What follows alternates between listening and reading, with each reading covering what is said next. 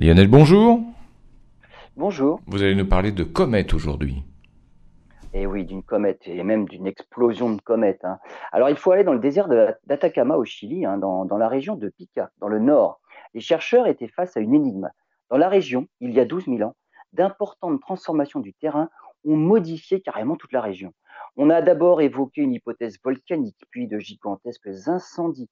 Mais la présence de zircons, notamment, oriente vers une hypothèse extraterrestre. Les minéraux découverts dans la région de Pica sont sem- semblables à ceux récoltés par la sonde Stardust sur la comète Wild 2.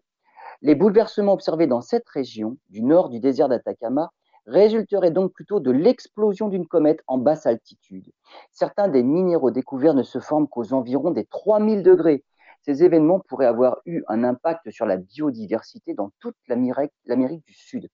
Les premières datations coïncident justement avec l'extinction du Quaternaire il y a 12 000 ans. Et ce n'est encore qu'une hypothèse, mais c'est celle qui explique le mieux les observations des géologues.